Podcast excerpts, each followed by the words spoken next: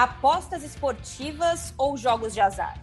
dezembro de 2018, o governo Michel Temer tornou pública uma lei que tornou lícita em todo o território nacional a atividade de apostas esportivas de cotas fixas, que é quando o apostador sabe, no momento da aposta, quanto ele vai ganhar caso ele acerte. A intenção era abrir os olhos e os cofres para um nicho de mercado que movimenta no Brasil cerca de 4 bilhões por ano, mas na ilegalidade, segundo a, a Federação segundo a FGV, pode gerar ainda mais. Então, não se tem o valor exato de quanto é movimentado em relação às apostas. Estima-se, inclusive, que o mercado mundial, o, os valores giram em torno de mais de um trilhão de euros, o que é um valor bem considerável. São mais de 8 mil sites de apostas esportivas no mundo, muitas com muitos com jogos de futebol brasileiros e algum com versões em português. O usuário abre uma conta no site e escolhe o quanto investir. Claro, não é tão simples assim. O texto da lei de 2018 tem validade por dois anos, prorrogáveis por mais dois. E os governos, né, que passou pelo Michel Temer e chega até o momento, esperam abrir os opera... esperam atrair os operadores e em quatro anos o Ministério da, da Economia espera também regulamentar a atividade. Na prática, as empresas ainda não podem operar no Brasil, mas a atividade, quando não é com o site hospedado aqui no Brasil, deixa de ser entendido como contravenção. Muitas empresas já conseguem até de certa forma driblar as regras. Não anunciam como sites de aposta, mas falam em palpites. A legalização fez com que esses sites chegassem ao Brasil ou, na verdade, chegassem aos clubes de futebol e até mesmo com patrocínios em mangas de camisa, mas em forma de publicidade. E com isso de quebra, ainda vão criando um público oriundo do mundo da bola. Mas qual a diferença dos sites de aposta e, por exemplo, o jogo do bicho? O tema de apostas esportivas é o assunto do episódio 56 do Rodada Tripla, desse dia 9 de novembro de 2020. Eu sou Ana Thaís Matos, estou com Amanda Kesterman e Bárbara Coelho, e hoje temos convidado especialíssimo. A gente conseguiu, a gente está numa série de, de, convidados no Rodada Tripla que eu vou te falar. Boa uhum. tarde, Bárbara. Boa tarde, Amanda. Fiquem à vontade para apresentar o nosso convidado. Boa tarde, Gabi. Boa tarde, Amanda. Boa tarde, Ana. Boa tarde. Fred Justo é o nosso convidado. Prazer Justo você, Fred! Não. Eu estava pensando na piadinha, mas eu não ia ser tão feliz como a Amanda. Fred Justo, um repórter da, do Grupo Globo, um dos caras mais competentes que eu conheço. Já brinquei com ele algumas vezes na redação que ele, ele cheira polêmica, ele cheira pautas mais questões mais profundas para a gente discutir no jornalismo. É uma brincadeira saudável, porque é, eu, eu, acho, gosto muito do trabalho do Fred, porque ele é um cara que sai muito do, do, da zona de conforto, sai muito do dia a dia, é um cara que se preocupa, presta um serviço, inclusive social, muito importante. Eu não sei nem se ele concorda com isso, mas é a forma como eu enxergo o trabalho uhum. dele.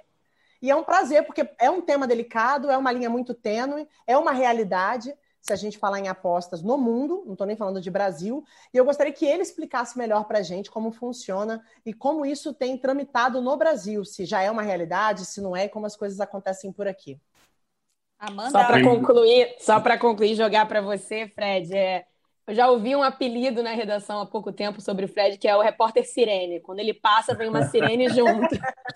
Então, é sirene de, enfim, de, de polêmica algo aconteceu. Então, muito bom ter você aqui, Fred. Eu adoro quando a gente aqui no Rodada Tripla entra nesses temas que poucas vezes são aprofundados e você faz isso, Fred, ao longo do, do da sua trajetória com muita maestria de aprofundar onde ninguém está olhando e achar muita coisa que precisa ser contada e ser dita. E acho que esse é um tema que recentemente você botou para quebrar em matérias especiais, então a gente está ansioso para ouvir você. Oi, meninas. Boa tarde para vocês. Boa tarde a todo mundo que está ouvindo a gente. Primeiro, é um prazer imenso participar com vocês desse podcast. Acho que é o meu primeiro podcast no esporte. Ah, então, mentira! É o primeiro, no esporte é o primeiro. Assim? Então, estou começando com o pé direito no esporte, no podcast, né? Que prazer estar com vocês, debater esse assunto tão importante e tão necessário nesse momento, né? Para o esporte não só brasileiro, e mundial também. E, poxa, agradeço pelas palavras sempre carinhosas de vocês e a recíproca é sempre verdadeira. Bom, para a gente começar a abrir esse papo, vamos ouvir o advogado, mestre em Direito Esportivo e consultor de integridade do esporte, produção da nossa Bárbara Mendonça, né, o Tiago Horta Barbosa. Ele dá um panorama sim, assim, meio que rápido sobre a situação do Brasil, né, com os sites de palpite, e fala sobre esse controle, essa tentativa de controle do mercado, o quanto é importante para que essa, esse mercado cresça e continue evoluindo dentro do cenário brasileiro. Como o jogo, principalmente aqui, é, é, o jogo de uma forma geral, ele foi proibido no Brasil é, durante muitos anos, as pessoas criaram um certo dogma em relação a esse assunto, né? E, e em certa medida não aceitavam nem discutir muito a, a regulamentação. Mas é preciso entender que o mercado de apostas regulamentado ele é uma atividade comercial como qualquer outra atividade e que gera empregos, né, que vai, vai, vai haver pagamento de imposto e tudo isso acaba sendo positivo para a economia. Então, a partir do momento em que esse mercado ele é controlado e se tem acesso às informações das pessoas que, que, que o estão frequentando e também em relação ao que está sendo pago por, por aquelas que estão né, é, arrecadando, né, conseguindo lucro com ele. Isso aí é algo que é bastante positivo de uma forma geral. É, o mercado regulamentado ele busca sim exatamente manter a integridade das apostas e se pressupõe que as, as casas de apostas né, que vão frequentar esses mercados regulamentados elas vão estar tá agindo, de, de, vão estar tá buscando né, uma, uma cobertura e também vão estar tá buscando agir de acordo com eles. É lógico que é, a gente nunca vai poder dizer que não vai acontecer qualquer tipo de irregularidade. E, e até para a gente falar sobre isso, a gente pode fazer um paralelo um pouco com a questão dos bingos, foi um problema grande que a gente teve no Brasil alguns anos atrás. Os bingos, eles, quando eles foram regulados, e até ali existia uma, uma, uma intenção de gerar certos certo investimento para os clubes, né, para as associações esportivas. É, aquilo ali se desvirtuou de uma forma bastante ruim, mas principalmente porque não houve fiscalização. E, e, e todo mercado regulamentado, ele pressupõe a existência de uma fiscalização para que ele possa exatamente funcionar. Então é isso exatamente que se espera desse mercado de, de apostas que se está construindo, né, se está buscando regulamentar aqui no Brasil. Que ele venha com as regras para serem cumpridas e que, num segundo momento, ele, ele tenha todo um acompanhamento, um sistema de fiscalização para que ele possa é, funcionar da forma correta. Fred, cada vez mais o mundo das apostas esportivas está na nossa cara, né? Eu vejo ali conversando com colegas. Esses dias mesmo um colega falou assim para mim: acabei de ganhar 7 mil reais. Eu olhei para a cara dele e falei: como? Ele apostei e acertei sei lá quantos resultados no dia do esporte. Então tinha jogo de campeonato italiano, campeonato brasileiro, tinha vários jogos. Eu fiquei olhando aquilo e aquilo me chamou a atenção para eu pensar nesse tema do, do rodada tripla. É, qual é que é a situação? Eu estava, pelo que eu estava pesquisando, é, os sites não estão operando no Brasil, mas é, eles entendem que operando fora isso não é contra a lei. Como é que, como é, que é a nossa realidade hoje? Eu, se eu quiser hoje ir lá e fazer uma aposta e tentar ganhar um dinheirinho, eu consigo? Não, consegue, consegue. É, de fato, esses sites, a grande maioria, está tá hospedada fora do país, muitos em paraísos fiscais que acabam recebendo até benefícios né, é, é, públicos para que eles possam é, ser hospedados nesses paraísos fiscais. Então você pode, você tem um cartão de crédito internacional, é como se você estivesse fazendo uma compra em um site internacional. Para muita gente, isso não, não caracteriza uma contravenção. Para uma outra parcela da, da, da, da, da sociedade, isso caracteriza, sim, uma forma de burlar a contravenção porque não se pode ter site aqui no Brasil, mas tem site também aqui de apostas no Brasil. É, é, a gente pode falar disso mais para frente, mas, por exemplo, tem tráfico operando sites de apostas no Brasil, milícia aqui no Rio de Janeiro operando. Então, é claro que talvez essas não sejam tanto para manipular um resultado, mas está se ganhando dinheiro em cima de futebol de forma ilícita, porque os clubes não sabem disso. Então, é, é, eu acho que, como o, o, doutor falou agora, o advogado bem é, é, explanou, o mundo ideal é isso, né? Regulamentar e fiscalizar. Mas a gente sabe que aqui no Brasil nem tudo que é regulamentado passa a ser fiscalizado. E aí dá margem para a prática de, de, de ilícitos. É claro que todo mundo parte da premissa de que todos nós somos né, inocentes, né, desde que se prove ao contrário. Então tem que ter esse crédito, porém, no, no, no, no Brasil, com, quando pegando aí o exemplo, como foi dito também pelo advogado, ele citou o bingo, ele citou o jogo de bicho. É, é, o bingo, em algum momento, foi, foi, foi é, legalizado, regulamentado no Brasil.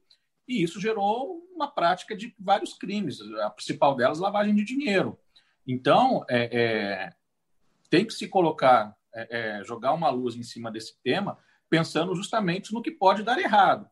Pensar no que pode dar certo é, bem legal, seria ideal. Os clubes, nossa, ganhariam muito dinheiro, é, isso geraria muito emprego. A, a ideia de, de, desse projeto que foi aprovado no governo do então é, presidente Michel Temer é fomentar o turismo. Né? Isso, isso, tem relação com o turismo, porque querem criar cassinos no Nordeste, querem é, é, é criar essas bancas de apostas, né? como se fosse um, fazer como que é feito lá nos Estados Unidos, em Las Vegas. Mas eu acho que são realidades diferentes, e aqui não vai funcionar do jeito que eles querem, eu acho. Né? Aí é uma opinião. Então, é, hoje, do jeito que as coisas estão hoje, é, é, com, com, o Brasil carente aí de, de, de, fiscalização, eu acho até um pouco temerário, sabe? Discutir, a discussão sempre é válida. Hoje tem que discutir isso mesmo, porque é um caminho sem volta, eu acho. É, eu acho que para aí pensando no lado positivo, né? As casas de apostas investem muito dinheiro, então elas ajudam os clubes. Tem vários clubes que são patrocinados, né, por essas casas mas pensando pelo lado aí que pode ser negativo, isso pode gerar também vários crimes que extrapolam o futebol, além da manipulação. Estou falando de lavagem de dinheiro, de, de, de, de, evasão de divisas, então vários outros problemas que podem acarretar é, é, caso essas casas sejam regulamentadas aqui no Brasil e que não haja uma fiscalização adequada. Então, eu acho que esse tempo é para discutir mesmo, acho que tem que ter esse tempo. É, há uma cobrança para se é, regulamentar né, logo as casas de apostas, porque elas estão aí. Acho que, pela última vez que eu tinha lido, acho que dos 20 da Série A, as casas de apostas estavam patrocinando 12. Não sei se já aumentou esse número. Então, é um caminho sem volta. Eu acho que é um dinheiro sem volta, com crise. A gente está falando de em tempo de pandemia, então que, que as receitas diminuíram para todo mundo. Você ter um aporte, né, uma, uma injeção de dinheiro é, vindo de, desse segmento, né, das apostas, ninguém vai recusar. Mas também a gente tem mostrado nos últimos três, quatro anos aí vários casos de manipulação e está muito mais fácil manipular resultados no futebol. E quanto maior é a crise financeira, maior é a chance de manipular, porque todo mundo precisa de dinheiro.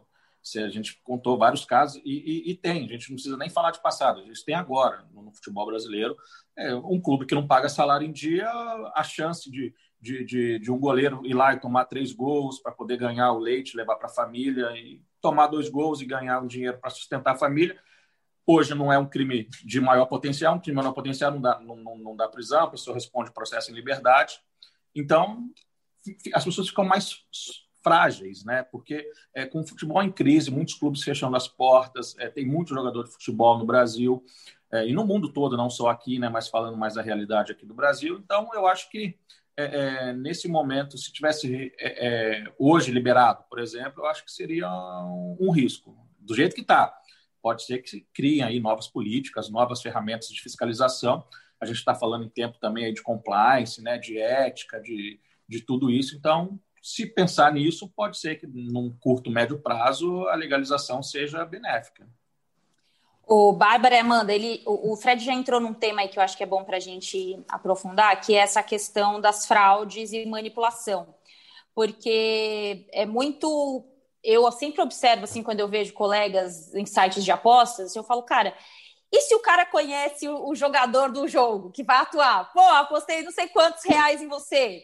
É, será que você não pode ir lá fazer um gol ou tomar um gol? Sei lá. Eu, é claro que eu estou partindo do princípio que as pessoas não são malucas desse jeito, mas dá margem para esse tipo de pensamento, né? É, antes da gente seguir ouvindo os nossos convidados, eu queria ouvir de vocês sobre esse tema que o Fred já entrou, que é sobre essa questão das fraudes, possíveis fraudes, né? Eu tenho muitos amigos, Fred, que, assim como a Ana falou, que estão entrando nessa brincadeira e não é de hoje. Já estão Só a gente que não tá. Só, Só a gente, gente que, tá não comendo tô, é. bola. Não tô. A última vez que eu joguei bingo foi num passeio de navio da terceira idade que eu fiz com a minha avó nos 50 anos de casado dela e do meu avô. Foi a última grande aposta que eu fiz e perdi. Mas, enfim. É, e eles contando, né, enfim, que eles realmente entram numa dessa, usando até, perdão a palavra, porque isso é uma coisa séria, como, como um vício mesmo, né? Ali ficam loucos naquilo. E não é só quem vai ganhar, de quanto vai ganhar, é quem vai ter o primeiro escanteio, quem vai ser expulso, se vai ter pênalti, se não vai ter pênalti. E assim, a gente sabe que no nível alto do futebol do Brasil e do mundo, eu acredito, né? A gente quer acreditar que isso tenha mudado ao longo do tempo, é mais difícil você ver uma manipulação, porque envolve muita coisa, mas você trouxe aí no, no seu comentário casas de apo é, sites de aposta, enfim, casas de aposta, que estão na mão de, de gente não tão confiável, contraventor, enfim, milícia. É, essas séries mais abaixo, série D, série C de carioca, de, de campeonato estadual em si, como fazer um controle e como deixar isso regulamentado? Porque uma das suas principais denúncias que eu lembro disso, Fred, era que campeonato era divisões abaixo de campeonato estadual, né? Onde é muito mais fácil burlar, onde é escancarado, inclusive, né? Queria entender como regulamentar essas séries e não tornar é, isso de ninguém. Acho, aí que é o grande gargalo, né? Porque se você pegar um jogo da Série A do Campeonato Brasileiro, tem muito holofote, né? Você tem a cobertura da mídia, você, você não em tempos de pandemia, você tem a torcida. Então, assim, é, é um pouco mais difícil, né? Imagina um goleiro tomar três frangos é, na Série A. Primeiro que é inimaginável e também porque ele vai ser cobrado, vai ter imagem, vai poder mostrar que houve falha. Né? Então, eu acho mais difícil. Onde não tem holofote, nos cincões, aí que está o grande problema, eu acho. Primeiro, o que eu falo, né? Como, como eu falei, a questão é financeira. É, em muitos lugares, o, o, jogador, ele às vezes joga para comer, né? Para comprar um pão, né? Então, e aí quando chega um dinheiro, é, é, é tem gente que acaba aceitando, tem gente que não, mas é, é, fica mais vulnerável, né? Embora na, pra, nas eliminatórias da Copa de 2018, na Rússia, num jogo na, na, na, na África, nas eliminatórias africanas, é, teve um jogo que ficou caracterizado como manipulação. Aí, no caso, quem foi, quem teria sido corrompido era o árbitro. Ah, então, vá, sério? É, é, na Copa para a Rússia teve um jogo, eu não vou me lembrar as seleções que eram, acho que tinha Angola no meio, mas é, teve um jogo, o, o, juiz recebeu, teria recebido dinheiro, propina, para fazer um placar, é, é, de acordo com os manipuladores, e aí há um pênalti claramente não é, não foi pênalti, a bola não bate na mão do, do zagueiro e o juiz marca pênalti, a bola bate na coxa do zagueiro. Então, só que aí é isso, assim, quantas câmeras tinham lá fazendo esse jogo? Então pegou fácil, e aí a FIFA foi e remarcou esse jogo. Mas isso gera um escândalo, né? Você tem ligas que acabaram por conta de manipulação. Então, acho que é, essas, esses campeonatos menores é, é aí que está o grande problema, sabe? E ninguém vai fiscalizar, não adianta. A gente está aqui há dois, três anos falando de futebol carioca, por exemplo, fazendo matérias, e não muda, não muda. E começou, recomeçou o campeonato agora em 2020, né, por conta aí do, do pós-pandemia, e a gente já ouve relatos da, da mesma situação acontecendo. Então, é, é, é, um ciclo vicioso, sabe? E aqui no Brasil há, há, há um problema que o, o jogo do bicho ele, ele é muito forte, principalmente Rio, São Paulo, né, aqui, aqui no Sudeste, e ele está migrando. O público do jogo do bicho está migrando para o público que faz aposta, porque é muito mais fácil fazer aposta. É, é, primeiro que você faz hoje pela internet, você não precisa Você não tem que ir lá no bar, né? Você não tem que ir lá no bar, é. na banca de jornal, você vai da sua casa. Imagina, em, em pandemia, eu estou dentro de casa e eu consigo fazer pela internet. Então eu não preciso sair, tem essa comodidade. E você pega um público jovem, que é esse, talvez, que vocês estão falando, é, ah, meus amigos, meus amigos, meus amigos, que é um público, imagino que seja mais jovem, que gosta disso. E, e é uma forma de ganhar dinheiro, sim. Só que tem que saber separar também, e aí é, é o assunto mais delicado, eu acho, da, da, quando envolve casa de apostas e manipulação, que é, na grande maioria das vezes, a casa de aposta é vítima, por incrível que pareça. A casa de aposta ela não pode operar aqui no Brasil, porque ela é ilegal, não é, não é regulamentada ainda, então, ela está lá fora. E aí, se ela leva um prejuízo, ela não tem com quem cobrar. Vamos supor que eu manipulei um jogo e aí eu, eu ganhei lá 500 mil dólares numa casa de aposta. Ela vai reclamar com o Papa, porque não tem com que ela reclamar, porque ela não pode reclamar aqui no Brasil, porque ela não tem licença para operar no Brasil. E aí é o termo que a gente usa de quebrar a banca, né? Que é quando a casa quebra, né?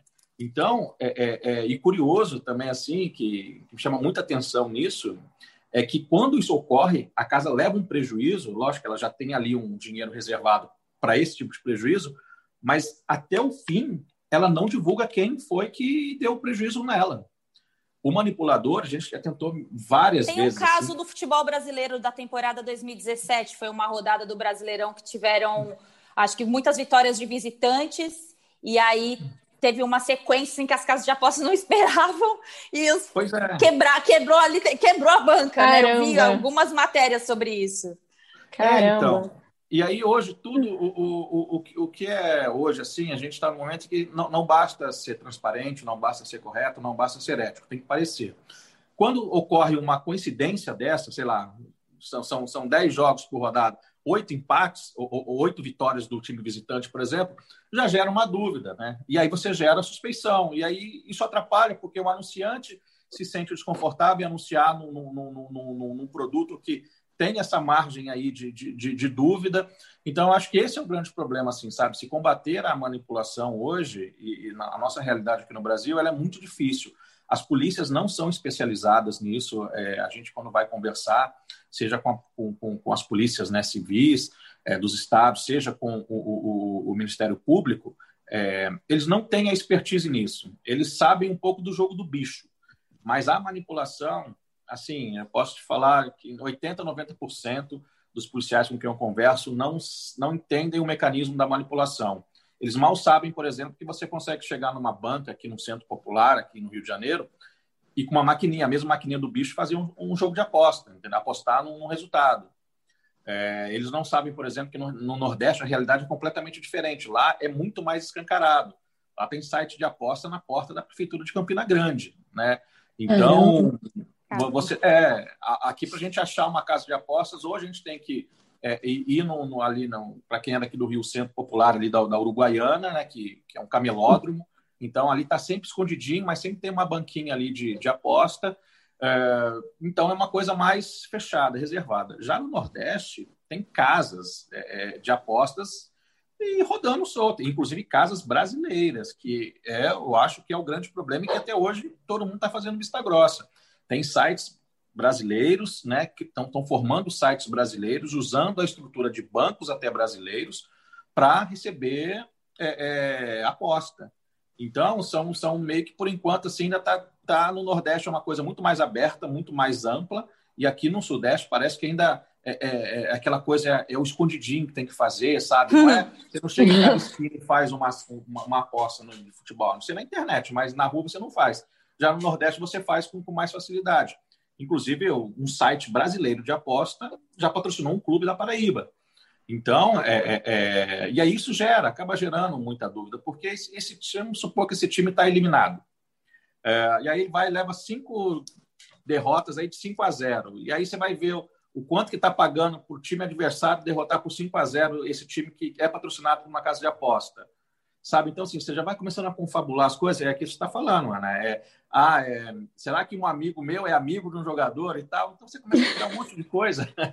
e aí isso gera suspeição, sabe? E eu acho que esse é um problema. Você não pode gerar suspeição, tem que, você, tem que ter convicção do que está acontecendo ali, né? Imagine um anunciante. É, é, você pode ganhar dinheiro numa casa de aposta, mas imagine um grande anunciante falar, pô, será que eu vou apostar nesse produto que tem margem para manipulação? Será? Então, assim, ah, vai ganhar dinheiro com, o caso de apostas? Vai, de fato vai. Mas também tem que ver se o outro, o, o vamos, vamos dizer assim, o, o, o, patrocinador tradicional, vamos dizer assim, se ele vai querer investir num produto que vai estar mais suscetível à manipulação. Fred, eu, tenho, eu a, a, acho que a maior questão que a gente está colocando aqui é a linha eterna, tênue que vai ser sobre esse assunto, porque Sim. é muito difícil a gente desvincular as coisas, né? A gente pensar num produto esportivo que ele tem que ter como base o mérito de vencer ou perder, e você ter qualquer tipo de influência nisso é, é uma visão muito negativa, né? Parece que a gente começa a olhar para o jogo fora do jogo, o que para mim tira todo o aspecto esportivo do, do esporte, do produto.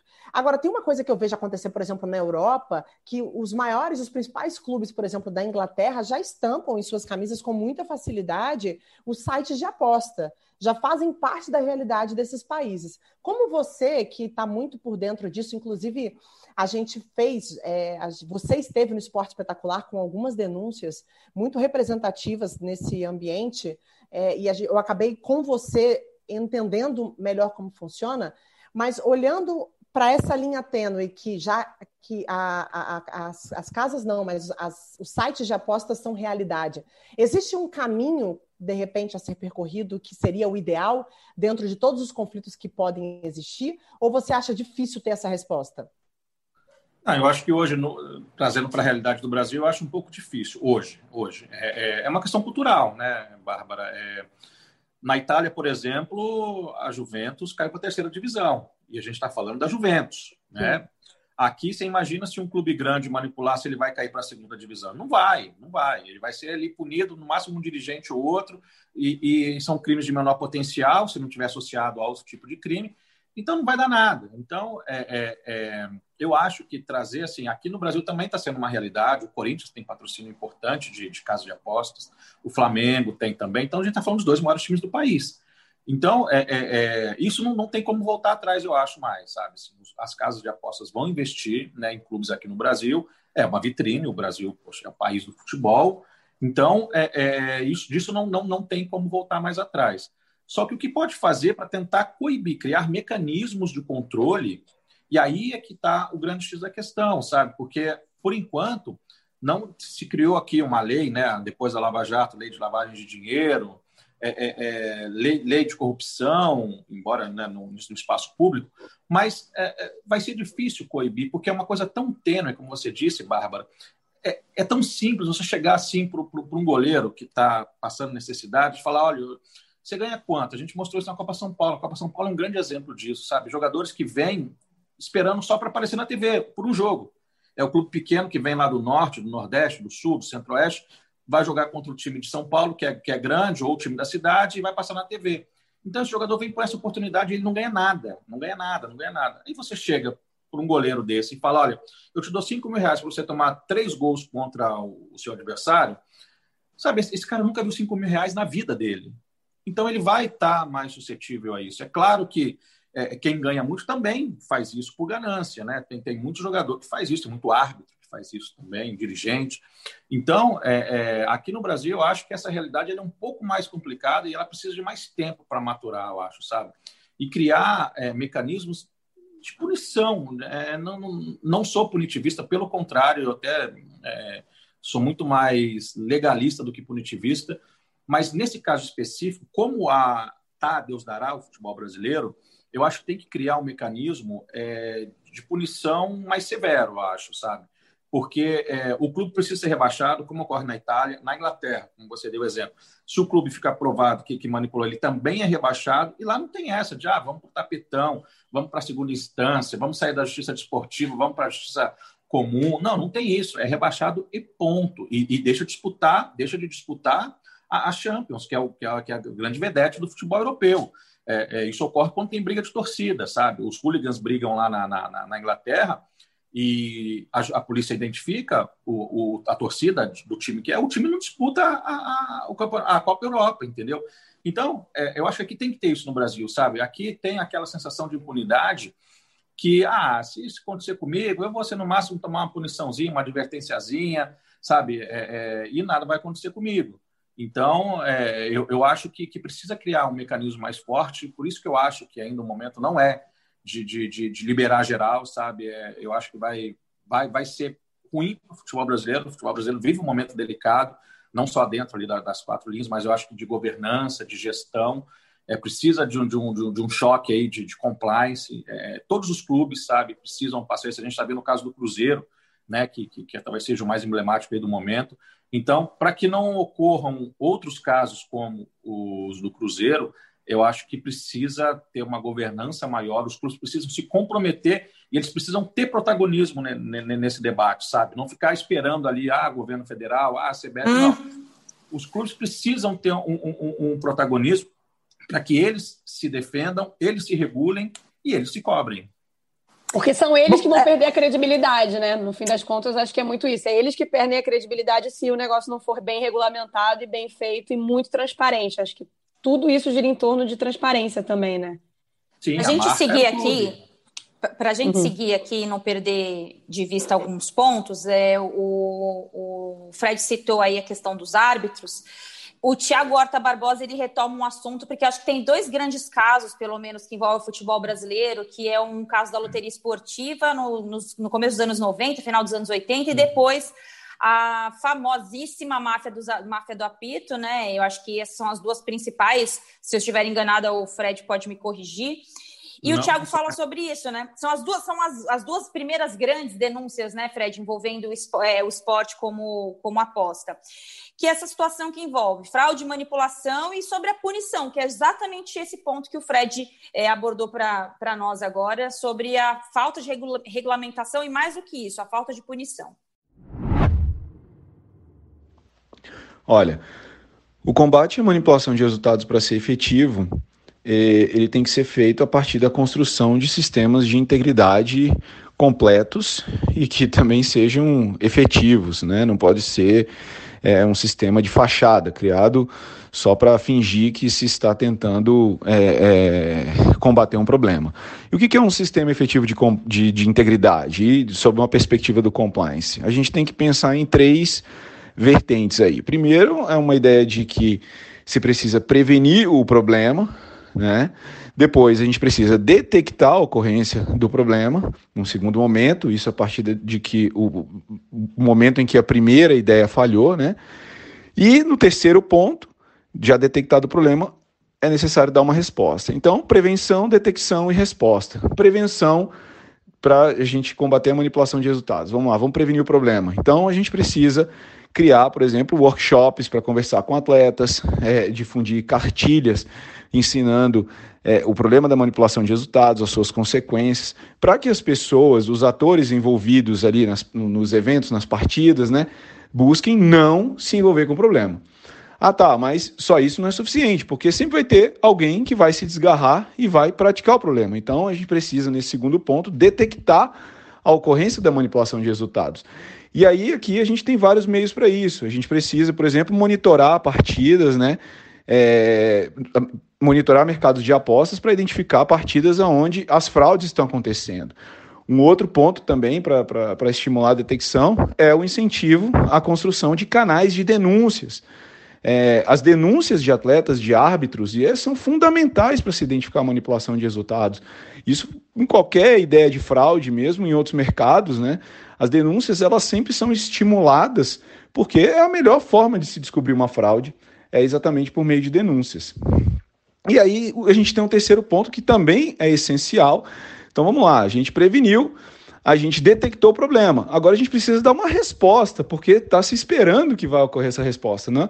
Não adianta identificar quem praticou a manipulação, né, que o problema aconteceu, quem identificou, quem praticou a manipulação, e simplesmente não acontecer nada com essa pessoa. Então aqui eu cito, por exemplo, no Brasil, hoje a gente tem uma lei, desde que em 2005 ocorreu o problema da máfia do apito, o caso do Edilson Pereira de Carvalho, é, em 2010 foi incluído no Estatuto do Torcedor, foram incluídos três artigos exatamente que tratam da manipulação de resultados. Já temos aí 10 anos desde que esses artigos foram incluídos no Estatuto do Torcedor. Só que até hoje ninguém foi é, é, punido no Brasil criminalmente por manipulação de resultados, ninguém foi condenado por manipulação de resultados aqui no Brasil. Então isso gera uma ideia né, de, de impunidade, o que é muito ruim. Então todo o trabalho que eventualmente se faça para prevenir, para detectar, é, as fraudes, se essa resposta, que é o terceiro passo, não for bem dada, tudo vem por água abaixo. Acaba compensando né, o, o delito, nesse caso, né, ou a infração disciplinar, quando tratado na esfera esportiva. Mas, enfim, então é isso. Para se combater de forma é, efetiva a manipulação de resultados, é necessário cuidar desses três aspectos: da, da prevenção, da detecção e da resposta ao problema. Excelente o resumo do Tiago, porque ele fala sobre o, o, o, problema, né? Como a gente vai prevenir como. A ideia é muito boa, né, Fred? A prática que hum. parece ser um pouco mais difícil, né? Porque você precisa criar um órgão para regulamentar. Sairia, em tese, é, da questão juri, da questão esportiva, iria um pouco para o Ministério da Economia também para assumir. É que o Brasil está com um pouco problema, né, gente? Mas esse aí não parece que é um dos mais importantes para o momento.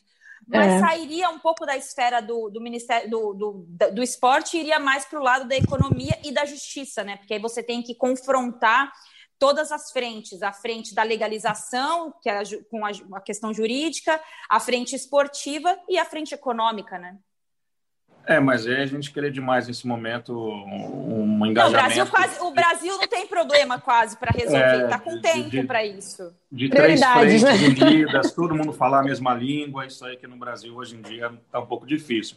Mas o doutor é. Tiago escreveu bem. É, a questão é, é, regra de compliance, sabe? Isso é o básico. É, é, a gente cobra muito o compliance hoje, é, integridade, governança, ética do setor público. A gente está começando, está desenvolvendo é, é, é um DNA de cobrar também no setor privado.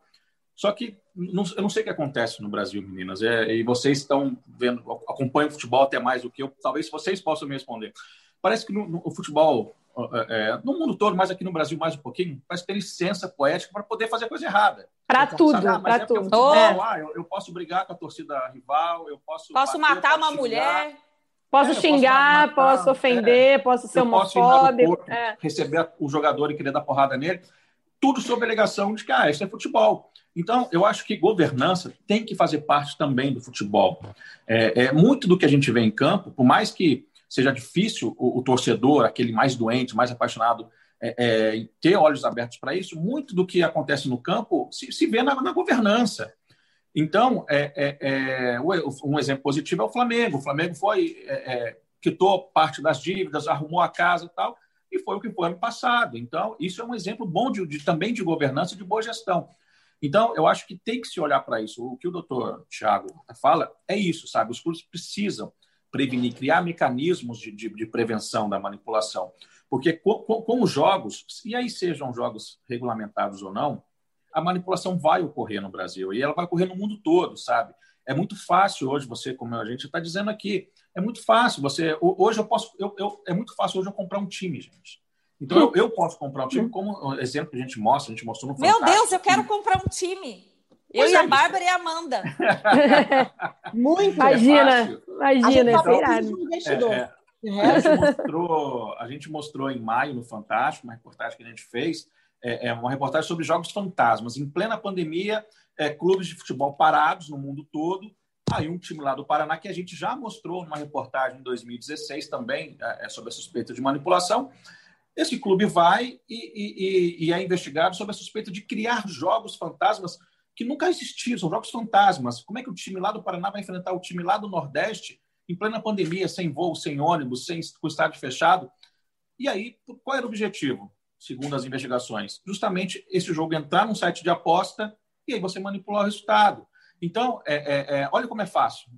Às vezes a Gente, jogo, isso, isso é o auge, assim, jogo fantasma. Nem, às vezes, é, ela pode nem ter saído de casa, ela criou uma situação, né, um time A contra o B, e aí botou na internet. Então, assim, e aí? E aí tá todo mundo apostando. Foram 10 mil. Num jogo desse, do, que é um time da terceira divisão do Paraná, com o time que nem tem atividade da, da, do Rio Grande do Norte, isso movimentou 10 milhões de dólares, gente. Tá maluco? É, é muito dinheiro. É, num jogo que não existiu.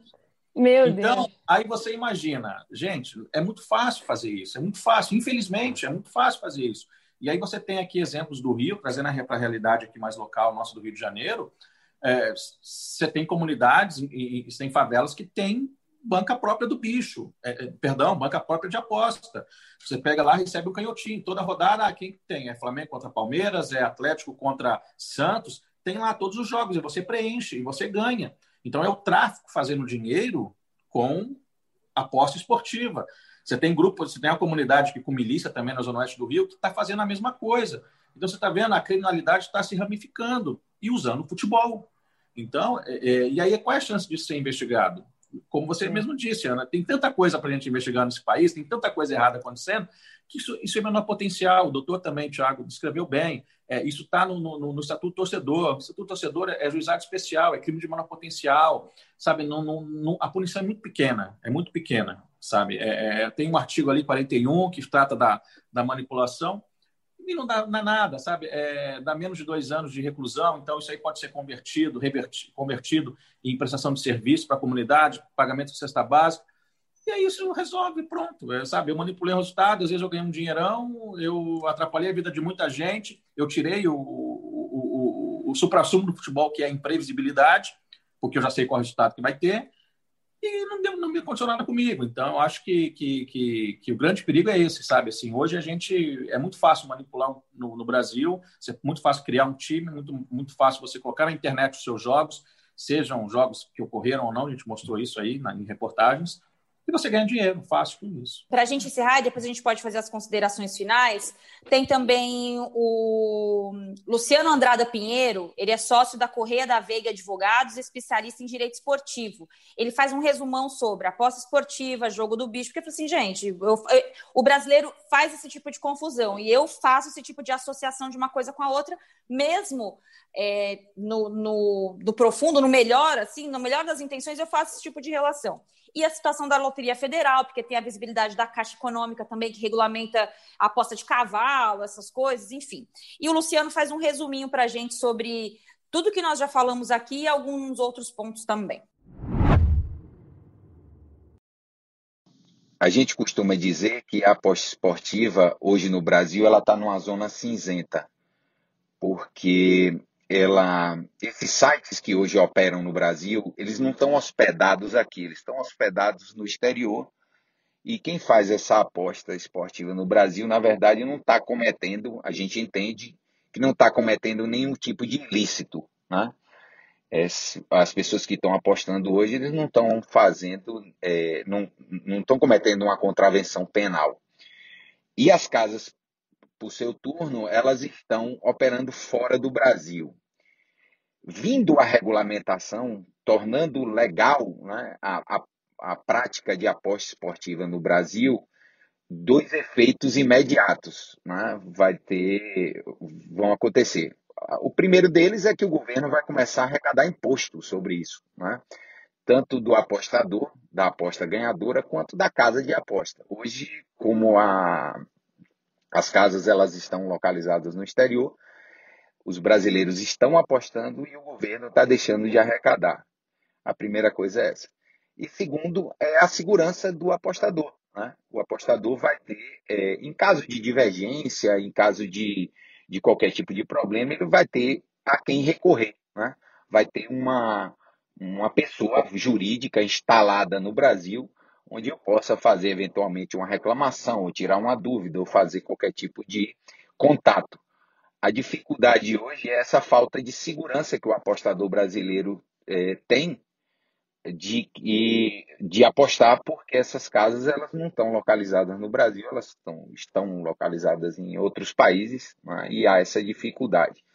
Fora isso, também há uma dificuldade de depósito e saque. Né? Depósito que para você fazer uma aposta, você tem que entrar no site, fazer um cadastro e fazer um depósito em dinheiro. Né? Existe, por conta dessa zona cinzenta, existe uma dificuldade hoje para se fazer esse depósito. E, evidentemente, também para se fazer o saque quando a aposta é vencedora. Você tem uma certa dificuldade. Vindo a regulamentação, essas dificuldades a gente imagina que acabem de imediato, porque você vai conseguir fazer um depósito né, de uma forma mais tranquila e, e, consequentemente, os saques também. Mas a principal, uh, o principal efeito, na verdade, é, de, da regulamentação e da autorização de funcionamento dessas casas é que o governo vai poder passar a cobrar o imposto e arrecadar imposto em cima da atividade.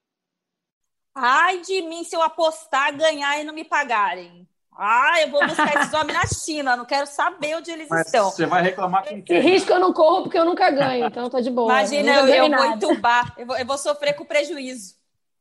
Nunca ganhei nem rifa de colégio. Eu ganhava tudo, ganhava bingo do, do, do, das festas juninas e eu sou mó pequente para essas coisas. Amanda e Bárbara, considerações finais para a gente é, encerrar o nosso rodada e com perguntas aí para o Fred também, fiquem à vontade. Primeiro, obrigada, Fred, por elucidar um tema tão delicado e tão difícil da gente colocar luz, né? Foi exatamente o que você falou. Não parece que seja o interesse colocar luz nesse momento, e acho muito interessante que a gente coloque, que a gente chame esse debate não só quando tem as denúncias. Mas eu queria te fazer uma pergunta que eu fiquei curiosa mesmo. A gente falou muito sobre não tem punição, é tudo largado, é assim que funciona mesmo. É, numa das suas matérias lá atrás, uma cena me marcou muito. E para quem nos escuta e não assistiu, deve estar lá no Globoplay, no Esporte Espetacular, em janeiro desse ano, sobre manipulação de resultados aqui no, no campeonato é, divisões abaixo, acho que era a Série B do estadual, né? do, uhum. do Rio de Janeiro, onde tinha um presidente de um clube comemorando um gol contra o seu próprio time, porque tinha uma aposta em questão. Algo aconteceu com esse presidente, especificamente, que era uma imagem tão marcante, né? Nada, nada aconteceu. É o que a gente está falando aqui há quase uma hora. Nada aconteceu. Ele levou uma punição ali, razoável, de período de tempo só mais administrativo, uma sanção, na verdade, não chega nem a ser uma punição. E hoje já está criando aí um outro clube, com outro nome, com, com outra estrutura, e vai seguir a vida no futebol. É, esse retrato, esse exemplo que você traz, Amanda, é, é, é, é o melhor exemplo, sabe? Assim, é, você vai, faz alguma coisa que, que é considerada irregular, você vai, cria um outro clube, muda de nome e segue o barco. A, a vida não para, não. Bárbara? Então, eu queria agradecer né, ao Fred por conversar com a gente sobre um tema que eu, eu definitivamente vou ficar em cima do muro. Eu tenho muitas questões por isso, porque eu acho que o esporte, ele, quando está aliado a uma questão que vai além da proposta dele, eu fico com muitas dúvidas. É, que bom que a gente pode ouvir alguém que há muitos anos é, se preocupa, denuncia casos e faz a parte dele como jornalista, e esperar que, se isso se regulamentar no Brasil como casa de aposta em algum momento, se isso acontecer, que a gente consiga ter um produto mais o mais lícito possível é, e, e, que atenda uma demanda esportiva que, para mim, tem que estar sempre em primeiro lugar. É, não, eu concordo contigo, Bárbara. É, eu, eu, hoje, como eu disse, né, é, eu acho que não, não daria certo regulamentar, legalizar tudo hoje, mas sou favorável, sim, em algum momento, à, à liberação desses jogos, porque é, desde que de forma é, é com fiscalização e com regras e controle, transparência, governança, é, isso vai trazer dinheiro para o futebol, para o esporte, e, e, e, o esporte incentiva também a categoria de base, o futebol feminino, sabe? É, tem as questões sociais que estão relacionadas ao esporte. Então, que esse dinheiro, quando vier, venha de forma lista e seja usado nisso também. Não só no futebol profissional, no elenco profissional. Porque um clube não se faz só de um elenco profissional. Então, é, é, é eu sou favorável que esse dinheiro venha é, é, com esses controles todos, mas que seja depositado também, já está também na categoria de base, na formação de atleta, na formação claro. de cidadãos, que eu acho que que, que, que, que, que é o que o, que o esporte preconiza, né? É, um ou outro ali vai virar jogador de futebol profissional, vai ganhar muito dinheiro, vai virar milionário, mas quantos outros não passam né, né nesse sarrafo? Então, é, que esse dinheiro seja usado nisso também, né? não só ali no, no, no futebol profissional. Fred, queria também aproveitar e agradecer, porque eu acho que esse é um tema que eu sempre tive curiosidade. Foi muito bom entender qual é o contexto dos sites de palpites e apostas no Brasil e no mundo, como tem crescido, como tem sido importante isso, porque faz parte do nosso dia a dia também, né? Uhum. A gente que trabalha com futebol está em contato com isso um tempo, o tempo inteiro. É, acho que isso foi importante a gente abordar. Se a gente deixou de falar alguma coisa, acompanhem as matérias do Fred, que o Fred está sempre elucidando esses casos maravilhosos para nós, contando histórias. Ouvir a sirene, né? É, contando essas histórias que vão muito além do, do campo e bola, né? Aquilo que a gente fala sempre aqui no Rodada Triplo. O futebol não é só a bola que entra no gol, né? Vai muita tem muita coisa além disso. É, aproveitando para te agradecer, Fred, de verdade, saiba que é, a gente ainda vai produzir um Rodada Tripla sobre essas histórias e, e, com certeza você será um convidado com uma fonte aí para gente. Só deixar uma dica para quem gosta de boas histórias: tem um podcast muito legal que é o professor Luiz Simas com a nossa Gabriela Moreira, nossa repórter, que chama Encruzilhadas. Tem um episódio sobre o jogo do bicho, é imperdível. Quem tiver curiosidade de entender um pouco da vida do carioca, escuta esse podcast que vai, vai gostar bastante. Obrigada, viu, Fred? Bom, meninas, eu que agradeço o convite, a participação aqui, foi ótimo. Nossa, é, é um assunto que eu gosto muito de debater é, e eu acho necessário também debater. E, e que legal, que bom que vocês é, é usaram do tempo de vocês para poder debater um assunto tão importante. Eu acho que muita gente vai, vai poder criar ali a sua opinião, se é favorável, se é contra, ou se vai ficar em cima do muro mesmo, mas vai ter uma, uma forma mais clara, uma ideia mais clara, né? É, é, sobre esse assunto que é, que, é, que é muito importante e que não tem volta, né? Como a gente disse, eu acho que é um assunto que isso vai fazer parte, já faz parte da realidade do futebol mundial e, e, e que bom que a gente pode discutir, né? Tem esse fórum, esse, esse debate aqui, ele é sempre é, é bastante elucidativo e eu aproveito também para fazer aqui chamar fazer uma, uma, uma propagandazinha da nossa reportagem. A Amanda já citou uma reportagem que a gente fez em janeiro no, no Esporte Espetacular. A gente está concorrendo como finalista aí em, um prêmio internacional na América que Latina. Que legal! É. Olha! Se ganhar, volta aqui para contar. É, Isso aí. Tem gente grande concorrendo com a gente, né? Assim, ah, a gente já é uma vitória. Só de estar ali entre uh, as publicações, as reportagens que são que estão nesse prêmio, né? É, já, já para a gente já vale demais, já é uma grande vitória. E, e, o nosso, a nossa matéria é única de esporte, né? São Legal. mais de, de, de 40 ali publicações de TV, são, são 10 publicações de TV, 20 publicações de TV, e a única de esporte é a nossa. Então, para a gente, só isso para a gente já vale, já, já, já é um sinal para a gente que estão querendo debater esse assunto. A gente vai participar de uma mesa também com jornalistas internacionais nos próximos dias. E aí, deixa eu dar o crédito para a equipe toda que está com a gente nessa matéria, né? É, o Sérgio Rangel na produção, o Yuri Bobek e o João Braga na edição, além das imagens sempre caprichadas do Câmara, Augusto Câmara, também do Carlos Carvalho, e este que vos fala na, na reportagem. Eu aposto que essa reportagem vai ganhar. Eu aposto que essa reportagem Eu vou apostar. Vai, vai ter, vai ter tá aposta. Façam suas apostas. A gente está com um azarão. É isso, gente. Agradecendo a produção do, do, do, nosso rodada. É nossa, com a mulher que sabe tudo de Jogo do Bicho, Bárbara Mendonça. A edição é do Bruno Mesquita e do Maurício Mota. A coordenação é do Rafael Barros e a gerência do André Amaral.